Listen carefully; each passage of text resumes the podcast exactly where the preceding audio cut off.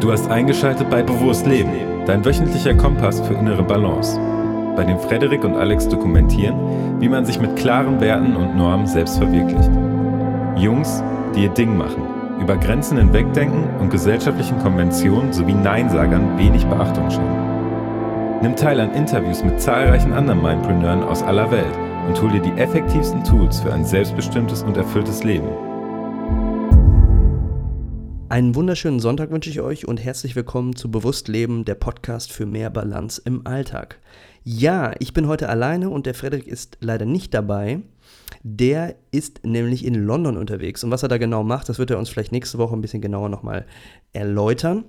Aber heute bin ich mal ähm, für mich hier in dem Podcast und habe mir natürlich dementsprechend auch nochmal Gedanken zu einem Thema gemacht, was ich hier anschneiden möchte mm, und äh, werde mich allerdings kurz fassen und fünf knackige Tipps mit ähm, euch auf den Weg geben, die ihr anwenden könnt, wenn ihr mehr Ausgeglichenheit in den Tag legen wollt, aber dennoch in einem stressigen Alltag lebt. Weil das ist nämlich genau das, was ähm, mich auch momentan in meinem Alltag ein wenig begleitet. Also ich habe viele Projekte, die parallel zueinander laufen und man ist eigentlich konstant auch beschäftigt mit Zielen und mit allen möglichen ähm, ja, Fortschritten, die man erreichen möchte.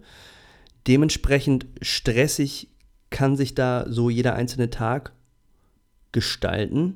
Aber da, da und gerade dann ist es super wichtig, dass man für sich Wege findet, um ja ausgeglichener zu funktionieren und auch mehr Balance in diesen stressigen Alltag zu bringen, damit man eben nicht, ja, ähm, das Problem hat, dass man dann doch mal in einem Burnout landet oder es einem dann auch nicht so gut geht. Und deswegen ist es wichtig, sich bestimmte Momente auch einfach mal für sich zu nehmen. Und ich habe jetzt einfach mal relativ schnell, aber auch relativ eloquent, glaube ich, fünf Punkte zusammengetragen, die mir sehr helfen, wenn ähm, ich merke, dass mir das alles zu stressig wird und was ich auch regelmäßig in meinen Tagesalltag implementiere. So, und dann würde ich sagen, fasse ich nicht mehr lange rum, sondern komme mal zum ersten Punkt. Und zwar ist der ein wenig rationaler und den kennt vielleicht der eine oder andere von euch, aber es macht wirklich Sinn und zwar den Kopf leeren mit einer To-Do-Liste. So, und ich möchte jetzt gar nicht darauf eingehen, welche To-Do-Listen man da jetzt nehmen kann, denn das muss, das ist eine sehr individuelle Geschichte, hm, welche To-Do-Liste bei welcher Person funktioniert. Es gibt Personen, die visuell funktionieren. Da macht es Sinn, eine To-Do-Liste zu nutzen, die ähm, farblich funktioniert. Es kann aber auch sein, dass jemand ausschließlich auditiv und wir als Podcaster funktionieren hier vielleicht auch mal öfter auditiv äh, funktioniert und deswegen lieber sich seine To-Dos einspricht in einer ähm, Voice Message oder ähm, das doch lieber einfach auch wirklich aufschreibt in einem Buch und gar keine digitale To-Do-Liste nutzt. Vollkommen egal, da muss man für sich herausfinden, was gut funktioniert. Das kann auch äh, mal dauern, bis man das richtige Tool gefunden hat, aber es lohnt sich definitiv, weil dann fängt es nämlich an, auch Spaß zu machen und man kann seine Gedanken ganz zielgerichtet auch direkt immer aufschreiben und hat dann sozusagen direkt in seinem Kopf aufgeräumt. Weil das ist nämlich das große Problem wenn man ähm, an vielen Brandherden zugleich arbeitet und meint, das alles im Kopf managen zu können. Da gibt es sicherlich Leute, die das sehr gut können. Das Abschalten wird dann trotz alledem sehr, sehr schwer fallen. Und deswegen kann ich nur ähm, empfehlen, mit einer To-Do-Liste zu arbeiten. Und ich kann ja sagen, was ich nutze, und zwar das ist Trello. Mm, das ist so eine Art äh, digitaler Schreibtisch, den man dann ähm, als App sowie auf dem Desktop nutzt und man kann sich da verschiedene Listen anlegen. Mm, also ein, ein sozusagen ein digitales Board, ein Tisch ist sozusagen ein Projekt und in diesem Projekt kann man verschiedene Listen anlegen mit Karten und kann sich da wunderbar strukturieren und kann diese Karten abhaken, kann farbliche Tags setzen und so weiter. Wunderbares Tool. Gibt es aber auch noch ganz, ganz viele andere. Von daher, ähm, das ist jetzt auch gar keine Werbung, das funktioniert für mich. Da muss einfach jeder schauen, was da irgendwie funktioniert. Also Punkt Nummer eins wenn man ausgeglichener und mehr, ähm, mit mehr Balance ähm, in einem stressigen Alltag funktionieren will, auf jeden Fall eine coole To-Do-Liste finden, mit der man sehr gut zusammenarbeitet. So, Punkt 2 ist eine gesunde, frische Ernährung. Und auch da, genauso wie mit der To-Do-Liste, ich möchte jetzt hier in dieser Folge überhaupt nicht dogmatisch werden und auch nicht sagen, das ist die richtige Ernährungsform oder das, denn die gibt es nicht. Auch die ist individuell und die muss jeder für sich rausfinden. Aber was man generell sagen kann, sind die Weisheiten, die einem Mutti und Vati eigentlich auch schon oft in der Kindheit mitgeben, und zwar viel Obst und Gemüse, viel frische Nahrung und ähm, da halt auch schön durchvariieren, auch in allen möglichen Farben. Und vor allen Dingen auch auf seinen Körper hören, was einem schmeckt. Und äh, ja, so Sachen wie Zucker, Süßigkeiten dann dementsprechend minimieren. Weil durch eine gesunde Ernährung funktioniert man deutlich besser, man hat deutlich mehr Energie, man hat nicht diese Müdigkeit, Müdigkeitsdips, vor allen Dingen, wenn man Zucker weglässt, lässt, hat man halt nicht diese, ähm, diese Hochs und diese Tiefs. Mm, und den, also der Insulinspiegel, der durch ansteigt und abfällt. Und ähm, dadurch kann man einfach besser funktionieren über den ganzen Tag hinweg.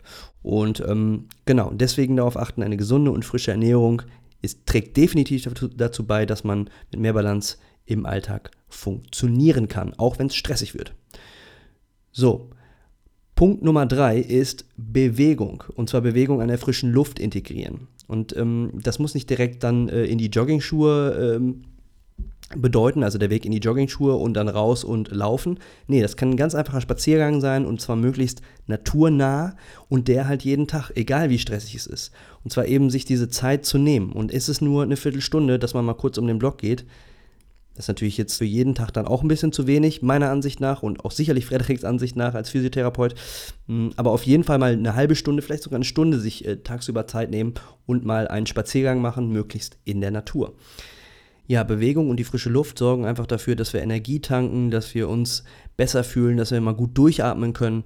Und ähm, es geht jetzt gar nicht so sehr darum, im Detail zu verstehen, warum das wissenschaftlich jetzt für uns gut ist, sondern es geht vielmehr darum, einfach sich mal die Zeit zu nehmen jeden Tag, selbst wenn es stressig ist, und dann mal zu schauen, was nach zwei Wochen passiert, wenn man jeden Tag trotz alledem spazieren geht. Man wird einen Unterschied feststellen. Und das ist halt ganz, ganz wichtig. Aber da sage ich am Ende nochmal was dazu, wenn es um das Thema Erfahrungen geht. So, Punkt Nummer vier ist, sich auch nochmal Zeit am Anfang des Tages oder am Ende des Tages zu nehmen, um eine Morgen- oder eine Abendroutine einzurichten. Und ich weiß, wir predigen das wahrscheinlich öfter und auch in vielen Folgen, genauso wie das Thema ähm, Spazierengehen, genauso wie das Thema Ernährung. Aber das sind so essentielle Elemente im Leben, auf die man ein regelmäßiges Auge werfen sollte und die man auch bewusst behandeln sollte, diese Themen. Denn dann kann es einem langfristig deutlich besser gehen. Und das ist halt einfach so, bei einer Morgen- oder Abendroutine geht es hauptsächlich darum, und uns ist in dem Falle äh, auf der Ebene, in der wir jetzt ähm, über dieses Thema sprechen, ganz egal, wie ihr diese Morgen- oder Abendroutine füllt. Es geht vielmehr darum, dass ihr euch Zeit nehmt für euch selber und etwas tut, woran ihr Spaß habt und was euch gut in den Tag starten lässt. Oder beziehungsweise euch gut von dem Tag verabschiedet. Das Einzige, was ihr da auf jeden Fall nicht machen solltet, ist euer Smartphone an oder euch irgendwie durch Internet äh, oder sonstigen äh, äußeren Einflüssen ablenken lassen, sondern wirklich bei euch selber bleibt in dieser Zeit und euch Zeit für euch ganz persönlich nehmt. Und wenn ihr das tut, ist es am Abend oder am Morgen oder vielleicht sogar beides, dann hat das langfristig gesehen auch einen unglaublichen Einfluss darauf, wie ihr funktioniert, auch in stressigen Situationen. Weil ihr auch in den stressigen Situationen irgendwann wisst, alles klar, ich ziehe das durch, ich bin diszipliniert, aber ich nehme mir auch meine Zeit für mich selber. Und das sind diese Momente, in denen ihr auftankt. Also das ist ganz, ganz wichtig. Ne? Also ähm, ich glaube, das gilt für, für alle Punkte. Und zwar geht es wirklich darum, einfach durch bestimmte bewusste Praktiken zu schauen, dass man sich in seinem Tagesalltag auflädt. So, und der letzte und fünfte Punkt, den ich euch mitgeben möchte, der ist der Sprache eures Herzens zu folgen. So, und da möchte ich da andocken, wo ich gerade einmal kurz schon den ähm, Schwenker gemacht habe. Und zwar geht es um ähm, Erfahrungen. Wenn ihr das Gefühl habt, dass ihr etwas machen wollt, woran ihr richtig Spaß haben werdet, ihr seid euch aber nicht hundertprozentig sicher, aber ihr habt so ein Gefühl, so ein Bauchgefühl oder es ist dann wahrscheinlich auch das Herzgefühl, naja, wenn ich das machen würde, dann wäre ich wirklich glücklich. Ja, dann macht es doch einfach mal. Dann macht es mal ein, zwei Tage, vollkommen egal, in welchem ähm, Job oder Arbeitsumfeld ihr euch befindet. Man kann immer mal ein, zwei Tage mal sich ein Wochenende blocken und sagen, alles klar, jetzt mache ich an diesem Wochenende mal wirklich genau das, was ich mir schon lange vorgenommen habe, wo ich denke, das kann es sein. Und in diesen zwei Tagen könnt ihr eine Erfahrung machen. Die Erfahrung ist positiv oder negativ.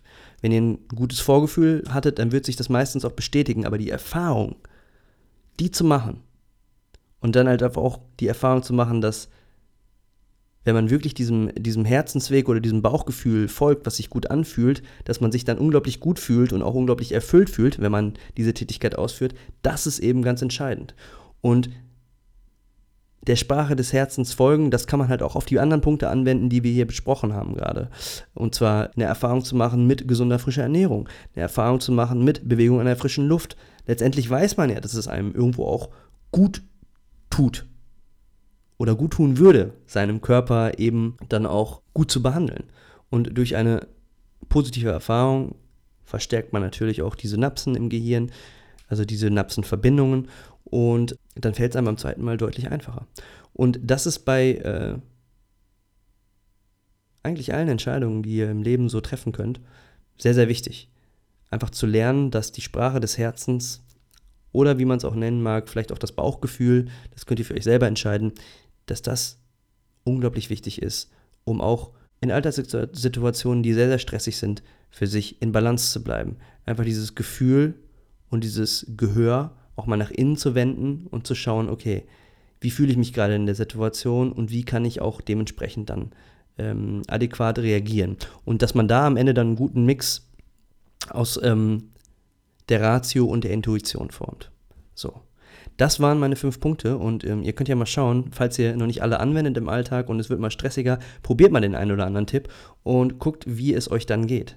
Ich fasse die fünf Punkte nochmal zusammen und zwar die fünf Tipps, die ihr probieren könnt, wenn ihr ausgeglichener und ausbalancierter in einem stressigen Alltag funktionieren wollt. Punkt Nummer eins ist, den Kopf lernen durch eine To-Do-Liste.